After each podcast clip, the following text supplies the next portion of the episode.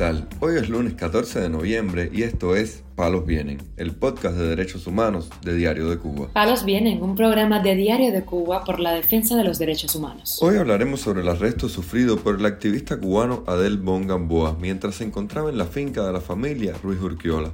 También comentaremos sobre el aumento de la cifra de presos políticos en la isla tras este mes de octubre. Por último, profundizaremos en la situación del preso político cubano Lázaro Yuri Valle Roca, quien se encuentra hospitalizado en la cárcel. Lo más relevante del día relacionado con los derechos humanos en Palos Bien.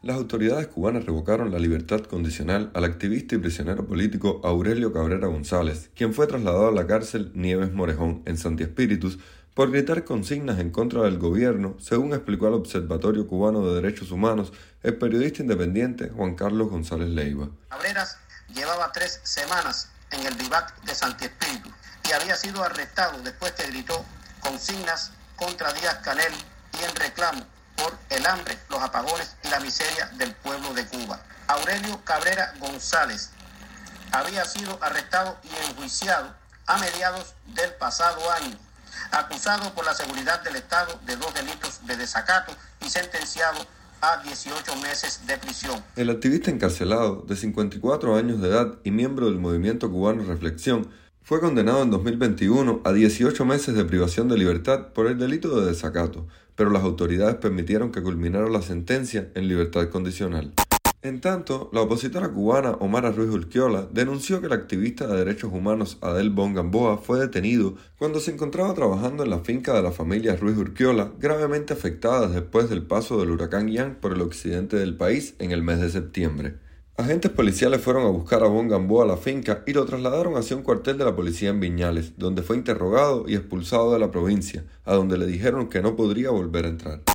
Mientras tanto, la cifra de presos políticos en cárceles del régimen de Cuba se incrementó en octubre en medio de nuevas protestas pacíficas y de más represión, según indicó la ONG Cuban Prisoners Defenders en su más reciente informe sobre el tema. De acuerdo con esa organización con sede en Madrid, al finalizar el décimo mes de 2022 tienen verificados en la isla 1.027 encarcelados por razones políticas, de los 1.275 reportados entre el 1 de noviembre de 2021 y el 31 de octubre de 2022. Palos viene. El preso político cubano Lázaro Yuri Valle Roca fue ingresado de urgencia en el Hospital del Combinado del Este, en La Habana, debido a su grave estado de salud.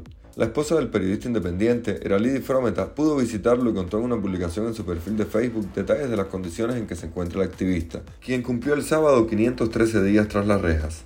En el día de hoy, mi cuñado y yo nos presentamos en la prisión Combinado del Este, en el hospital donde se encuentra hospitalizado Yuri pudimos conocer que en el análisis de sangre que le realizaron arrojó una bacteria, la que le están combatiendo con Rosefin, explicó su esposa. Fromet había visitado recientemente en la cárcel a su esposo y denunció que tenía una especie de tumoraciones en la cabeza que comenzaban a supurar humor. Las tumefacciones empezaron a brotar desde hace algún tiempo por los brazos, pero se extendieron a zonas más peligrosas. Valle Roca y otros dos activistas fueron procesados en relación con el lanzamiento de octavillas con frases martianas en la vía pública, ocasión en que el periodista independiente cubrió el evento grabando un video.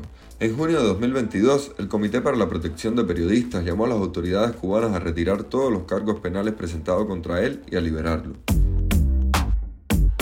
Palos Vienen, un podcast de derechos humanos de Diario de Cuba con la producción y conducción de Mario Luis Reyes. Muchas gracias por acompañarnos este lunes en Palos Vienen, el podcast de derechos humanos de Diario de Cuba. Pueden escucharnos en DDC Radio, Spotify, Google Podcast, Apple Podcast, Telegram y SoundCloud. Yo soy Mario Luis Reyes, mañana regresamos con más información.